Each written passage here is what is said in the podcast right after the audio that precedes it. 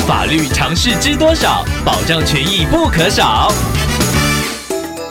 欢迎收听《法律知多少》时间，我们请到瑞银法律事务所律师郑瑞伦来为您解答法律上的疑惑。各位听众朋友，大家好，我是郑瑞伦律师。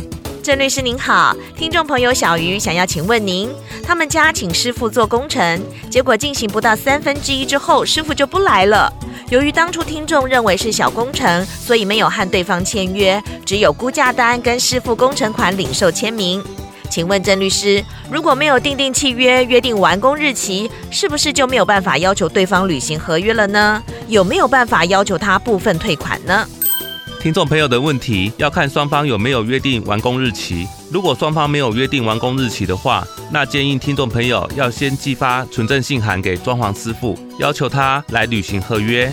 如果他仍然拒绝施工，那要再发一份存证信函，要求限期施工。如果他仍然拒绝施工的话，听众朋友你就可以依法解除契约，请求他返还你已经预付的款项。而如果双方是有约定完工时间的话，而装潢师傅却没有在约定时间内完成，甚至拒绝继续施工，这个时候，听众朋友，你可以依照民法的规定来解除契约，甚至可以请求赔偿因为不履行而产生的损害。至于要如何认定双方有没有约定完工时间呢？则要看双方实际的互动过程，例如听众朋友曾经明确告知装潢师傅几月之前要完工，有如何的入住规划等等。纵使双方没有签署书面契约，也是符合双方约定应在特定时点前完成装潢这个要件。听众朋友可以依此向装潢师傅主张解除契约，并且主张返还已经预先支付的款项。而听众朋友所面临的难点应该是举证上的困难，因为装潢契约不以书面为限，口头约定也算是契约的一部分。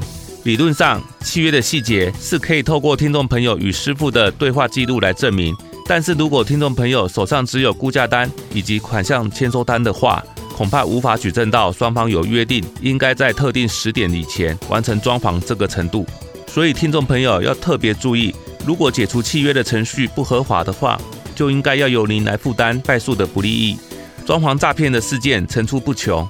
履约的过程也很漫长，是非常容易产生纠纷的。所以律师要建议听众朋友，如果有装潢需求的时候，除了要找比较有信誉的业者之外，务必要订定书面契约，而且价金的给付方式建议要采取分期付款的方式，在契约中明确约定每期的款项以及给付条件，这样才能保障自己的权益。以上希望律师的建议可以帮助到听众朋友，谢谢。法律知多少？小小尝试不可少，让您生活没烦恼。